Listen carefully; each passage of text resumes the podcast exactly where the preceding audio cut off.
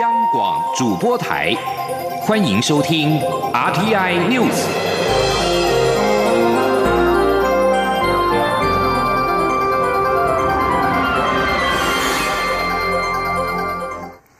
各位好，我是李自立，欢迎收听这一节央广主播台提供给您的 RTI News。虐童案件频传，引起社会重视。行政院长苏贞昌今天在行政院院会表示。虐童暴力事件，人神共愤。看到弱势儿童受到这样的对待，他深感惭愧。大家应该同心协力，不让这类的事件再次发生。苏贞昌表示，相关单位也应该在检讨社会安全网的缺漏之处，负起责任。地方政府也应该重视第一线孩童的保护工作。记者王维挺的报道。从之前的托婴中心虐婴事件、肉圆男家暴事件，到一岁多女婴被生母虐死的案件引发关注，行政院长苏贞昌十七号在行政院表示，虐童暴力事件人神共愤，孩子伤亡天地不容，看到弱势儿童受到这样的对待，他深感惭愧。苏奎表示，一个国家是否让人尊敬，一个县市是否让人喜欢，不在于有多少飞弹或漂亮的烟火，而是文明和和善。苏贞昌表示，看到虐童案件，其实都是结果，其实过程中都可以防治。苏贞昌要求主责单位在检讨社会安全网的漏洞，不要再侃侃而谈，而是要解决问题。这个过程有种种可以。防止，可是都到最后结果出来，大家都有私心引起公愤，都不，不该发生。因此，这种事情中央就安全防护网的这个网络，什么地方还有缺漏？经过这些年，我们应该让它到更完整的地步。所以还在发生，可能还有缺漏。所以，请相关单位是就前的这些防止再检讨、再检点。苏贞昌也特别拜托第一线执行的地方政府重视保护孩童工作。若市长重视，下面的局处就会做得好。市长重视的程度与做得完美的程度成正比。苏贞昌也表示，行政院去年九月已经提出刑法部分条文修正草案，加重凌虐儿童相关罪行。他期盼立法院尽速审议通过。虐童事件引发群情激愤，网友在网络号召私刑惩罚施暴者。苏奎表示，台湾是法治文明社会，动用私刑并不好。他认为，与其这样，不如多一点热心，邻居之间鸡婆一点，多一份关心，孩子就少一分伤亡，多一份幸福。中央广播电台记者王威婷采访报道。总统府发言人黄崇彦今天也表示，蔡英文总统也高度重视家庭暴力跟虐待儿童的案件，除了要求地方社政警政单位持续强化各项应应作为之外，也期待国人能够及时通报，让政府的力量快速到位。虐童案受到社会的关注，时代力量呼吁立法院召开临时会，完成儿少保护改革法案的立法。对此，立法院长苏家全今天召集朝野党团协商，决议提前到二月十五号开议，邀请新任阁魁做施政报告。国民党团则建议，待新会期开议之后，可将儿虐的相关修法从委员会中抽出，进赴二读，更可以加快修法脚步。记者刘玉秋的报道。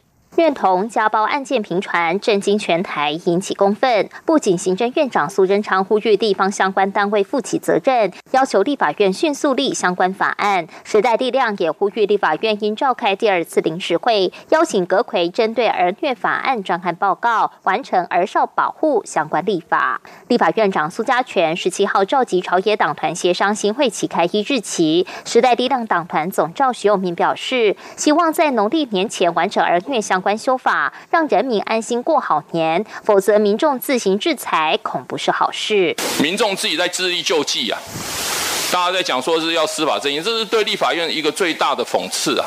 如果最后人民都要靠自己的力量去制裁的话，那我们定这个法律，我们立法院存在意义是什么？不过，民进党团总召柯建明表示，朝野立委目前针对儿虐修法加重刑法的版本多达十六个，修正儿少法的也有十四个，大多都是增加刑度，可列为下会期优先法案，也可以提前开议，但不宜为了进来的个案仓促立法，因此不支持以召开临时会方式讨论。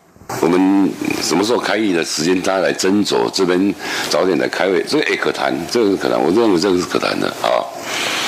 所以应该大家冷静理性的面对。国民党团书记长曾明宗则建议，不如等新会期开议，将儿虐相关修法从委员会抽离进赴二读，以各党团协商方式处理，会比开临时会更快。朝野对于召开临时会无法达成共识，但最后决议提前到二月十五号开议，邀请新任行政院长苏贞昌赴国会进行施政报告及被质询。届时儿虐修法将成为朝野关注焦点。立法院长苏家全说，这也是立院自第二届以来最早的开议日。中广电台记者刘秋采访报道。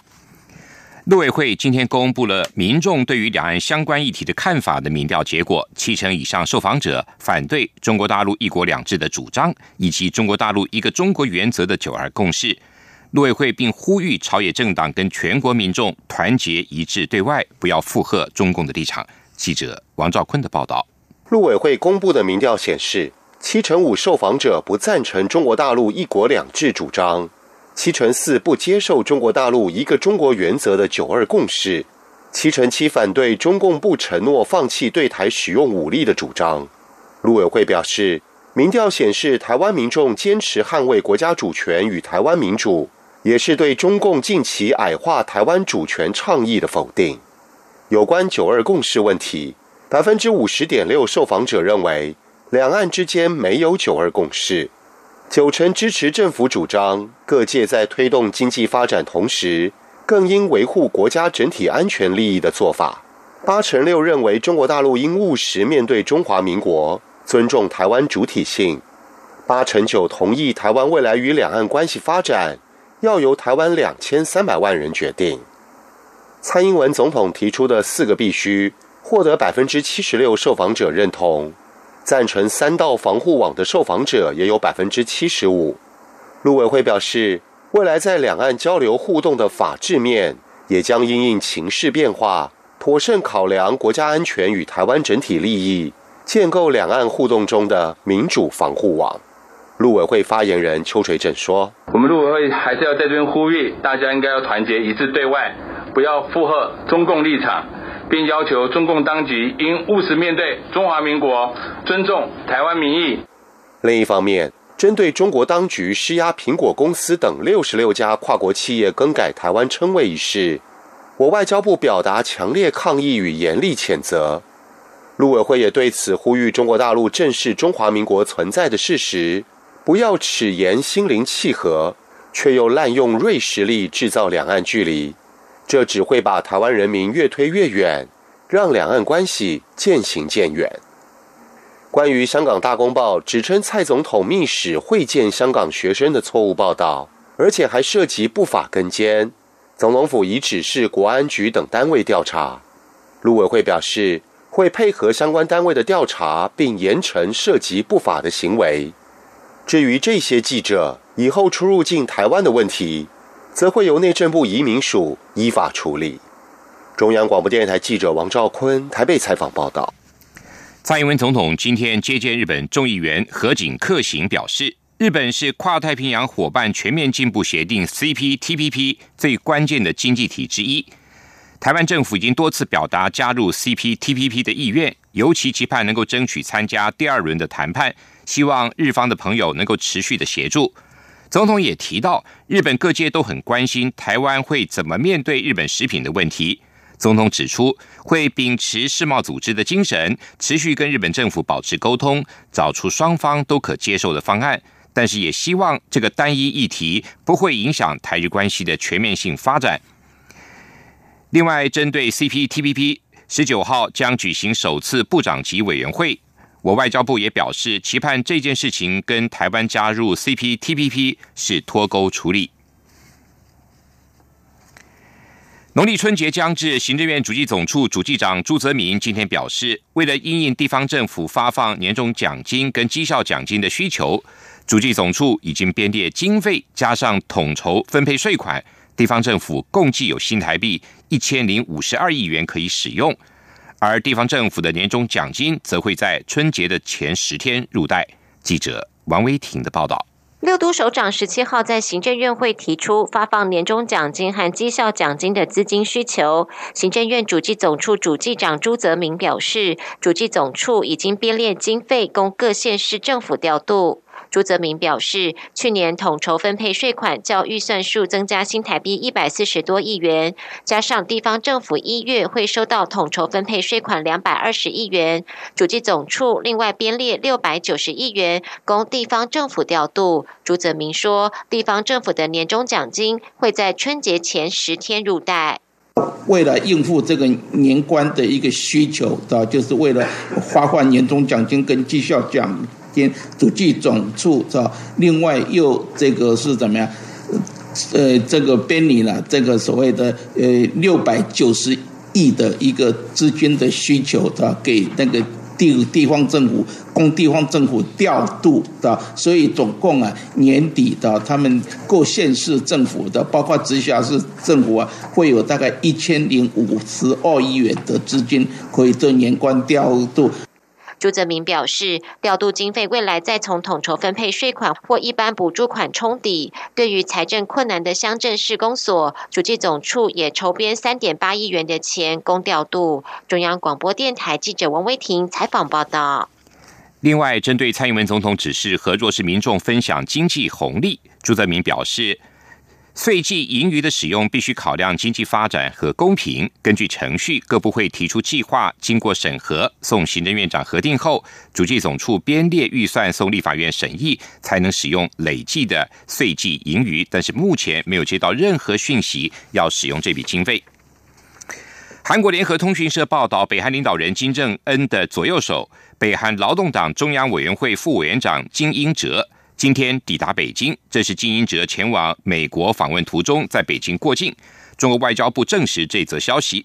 金英哲预定十七号到十八号访问美国，将跟美国国务卿蓬佩奥就朝鲜半岛非核化的问题举行高级别会谈，同时也可能为金正恩跟美国总统川普的第二次高峰会预做准备。金英哲目前担任北韩统一战线部部长。报道指出，金英哲在今天抵达北京。会在傍晚继续前往美国，陪同北韩官员，包括统战部统一战线策略室室长金盛会以及外务省北美局局长崔康一。一般预料，金英哲将在十八号跟蓬佩奥会谈，随后拜会川普。他显然期待了金正恩的信函，要转交川普。金正恩上个星期访问北京之后，外界预料金二会会可能性越来越高，而地点。可能会在越南或泰国。苏丹各地爆发反政府的示威抗议活动，苏丹妇女也透过参加示威活动为妇女争取权益。根据法新社的报道，参加抗议的苏丹女子二十六岁的阿布杜表示，在她加入全国性的反总统巴希尔的示威活动之后，面临被捕的威胁，所以她必须离开她的家。但是在首都喀土穆，跟数百民众一起参加反示威的。阿布杜仍然表示会继续的示威抗议，即使把这个政权拉下台，需要好几年的时间。苏丹自从去年十二月十九号，愤怒的群众上街抗议政府把面包的价格涨了三倍以来，苏丹就陷入了致命的抗议浪潮中。苏丹妇女加入示威的行列，尽管后来示威转变为反政府，并且升高为流血对立的局面。官员表示，最少已经造成了二十四人死亡。法新社今天报道，挪威总理瑟尔贝克在新年致辞时对人民喊话：“挪威需要更多的孩子。”他的说法引起严正的关注。北欧国家少子设福，难称这个北欧的地区新生婴儿太少了。斯堪的纳维亚国家正在历经一场衰退，威胁到他们所珍视的社会福利模式。这是必须借由纳税人提供资金来运作的福利模式。在挪威。芬兰和冰岛，二零一七年的出生率降到了史上的低点，每一位女性平均生产一点四九到一点七一个孩子。仅仅在几年前，他们的出生率还徘徊在使其人口保持稳定所需要的二点一的水平附近。这里是中央广播电台台湾之音。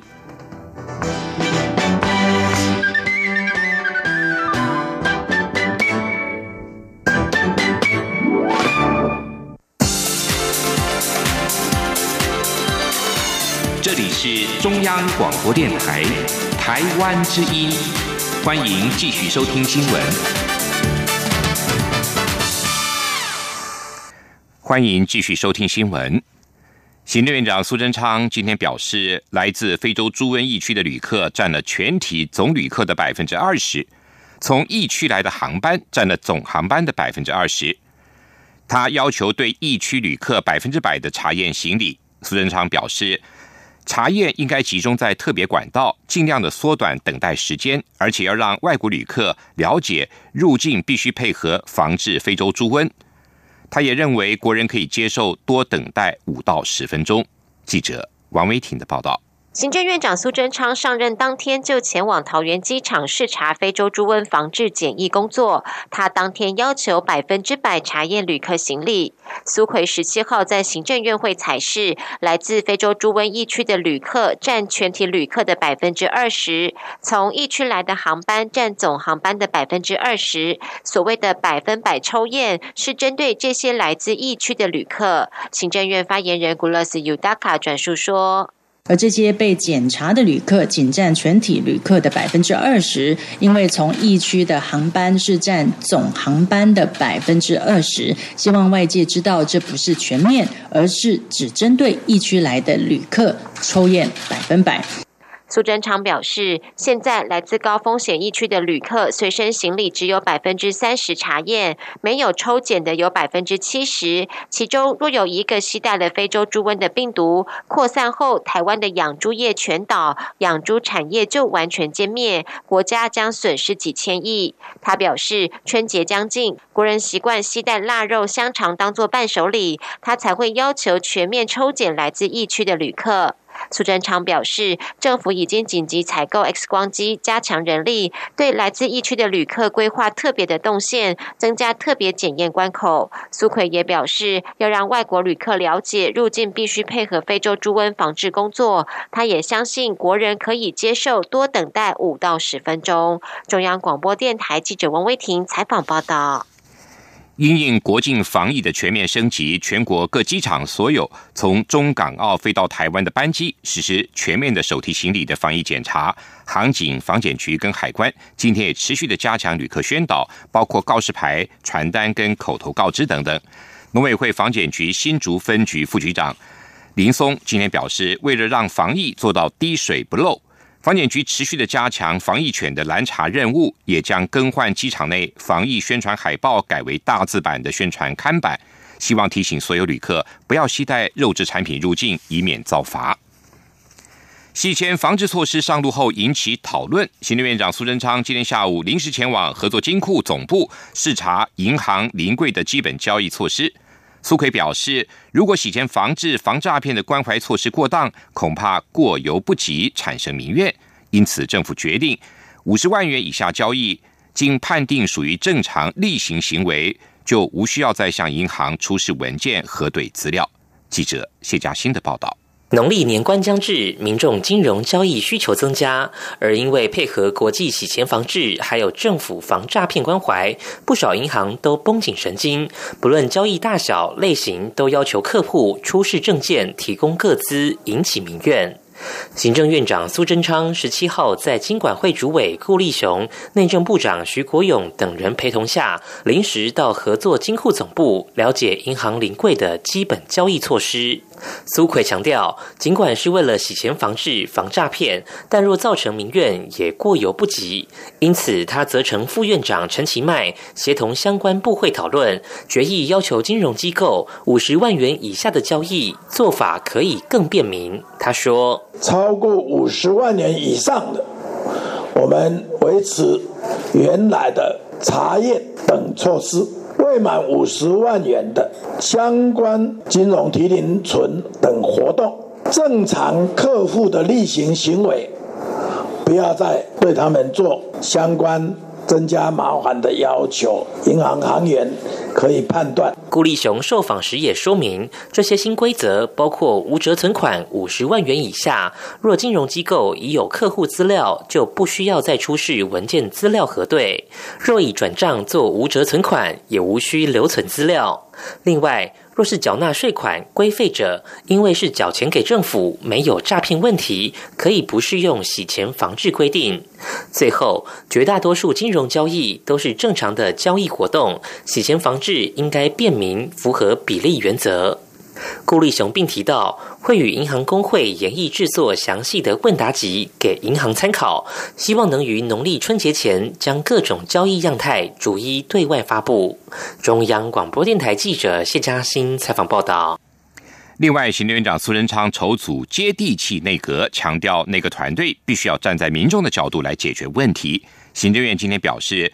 行政院秘书长李梦燕上任之后发出公文，要求各部会盘点跟人民相关的措施跟政策，填写民怨表格，提出改善对策。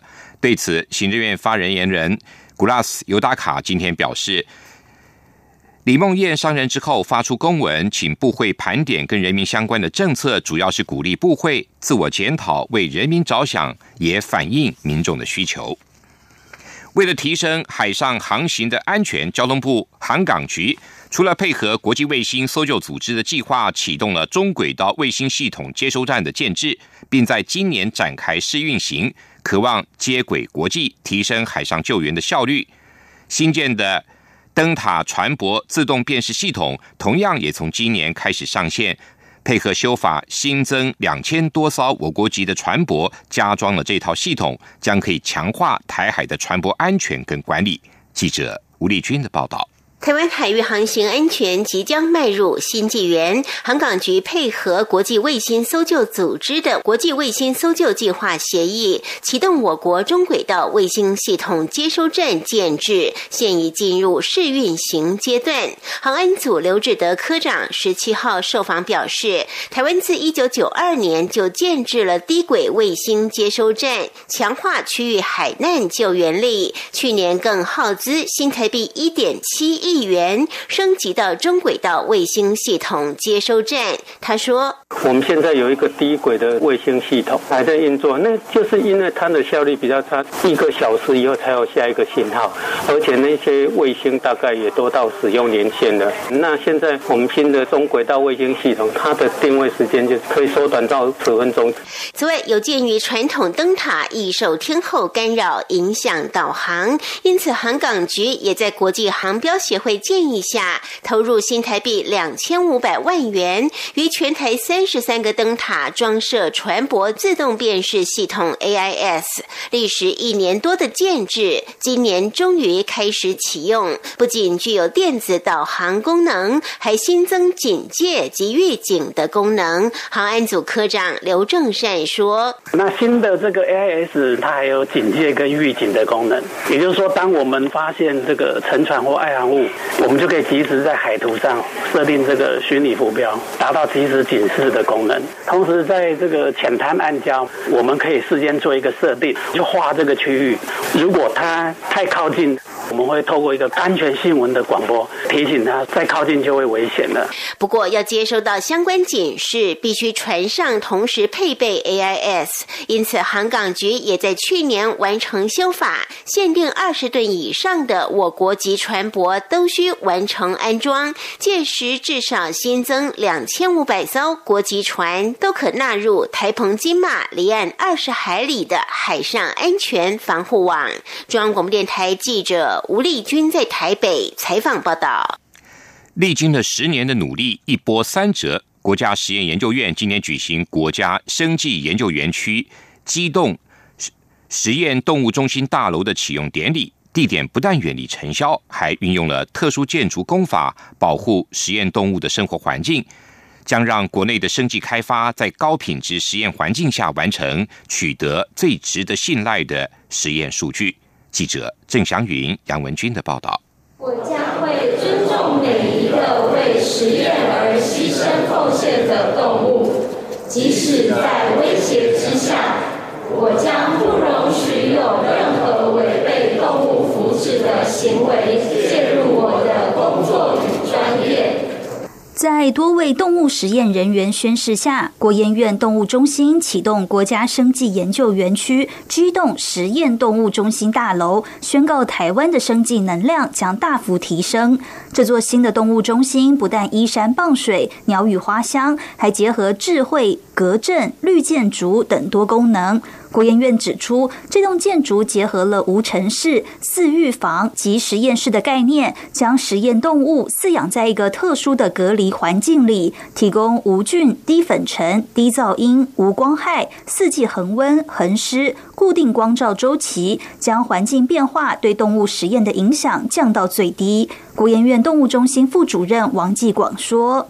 因为很多很重要、很珍贵的实验动物在各个研究单位，比如说如果天灾，比如说有疾病，比如说有停电，啊，或人为的种种因素，造成这个动物断种，这个是很危险的事情。所以我们这边也有一个国家实验署种源库，我们帮助呃国内所有研究界、啊产学界珍贵的动物可以同步在我们这边啊，我们帮它繁殖，帮它代养，啊，帮它储存。值得注意的是，台湾地震频传，动物又特别敏感，因此这栋大楼避开地质不够硬的问题，运用特殊工法建设了五十六座隔震垫与十套阻尼器，做到小震不摇、大震不倒的规划。王继广说：“所以呢，我们利利用这个我们国政中心的专业，当初提出建议，好利用 B One。”地下室当做它的地基，然后呢，在 B one 之上，一楼之下加设隔震层，好，利用这个方法，让这整栋动物设施是安全的。国研院指出，这栋大楼未来主要会饲育小型实验动物，包括大鼠、小鼠、天竺鼠及实验兔，可充分支援癌症、免疫、代谢与神经退化等疾病的动物实验。国研院强调，只要动物健康、实验环境品质好，就能取得最值得信赖的实验数据，让台湾生技研究更上一层楼。中央广播电台记者郑祥云、杨文君在台北的采访报道。继续进行今天的前进新南向。前进新南向。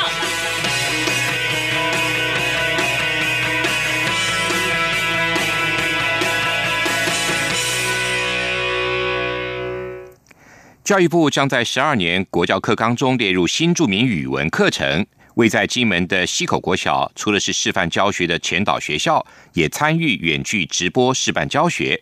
校内有超过三成的学生是新住民二代，许多小朋友爱学印尼语，希望能够多用母语跟妈妈和阿妈们沟通。记者陈国伟的报道。新课纲的新著名语文课程即将在八月正式上路。教育部国教署近两年陆续推动前导学校及远距直播教学。国教署科长陈碧玉表示，位于金门县烈屿乡的溪口国小属于特殊偏远学校，全校七十四名学生，有二十三人是新二代。学校从一年多前开始参与印尼语教材试教，并获县府推举为前导学校，也积极参与泰语远距教学课程。校长他说呢，我们目前有十个小朋友学印尼语，那希望他们在过程当中，除了学会用印尼语沟通方式之外，同时也认识印尼语它背后的一些文化。溪口国小表示，对许多金门人来说，印尼、泰国、马来西亚或菲律宾这些西南向国家，都像是促兵一样，常互有往来。在小金门学区内，有几个学生的阿妈是从汶莱或印尼嫁来金门。这些小朋友虽然不具新著名学生的身份，但都很喜欢学印尼语，因为这是阿妈说的语言。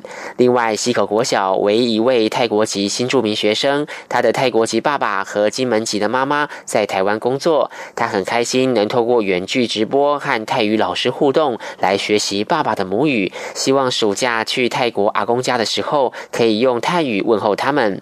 陈碧玉说，这学期有二十一个县市、五十二所国中小参与前导学校，下学期将扩及到全国二十二个县市、五十四所学校。至于偏乡学校试行远距视讯直播教学，将从现有的二十县市、四十四校，下学期扩增到二十二县市、六十二校。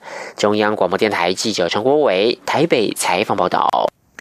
财团法人国合会在二零一八年十二月下旬启动了印尼中苏拉威西生计大支援计划，提供发生强震的印尼中苏拉威西省农业跟生计方面的人道援助，协助受灾家户恢复跟重建，而预计有五百个家户可以直接受益。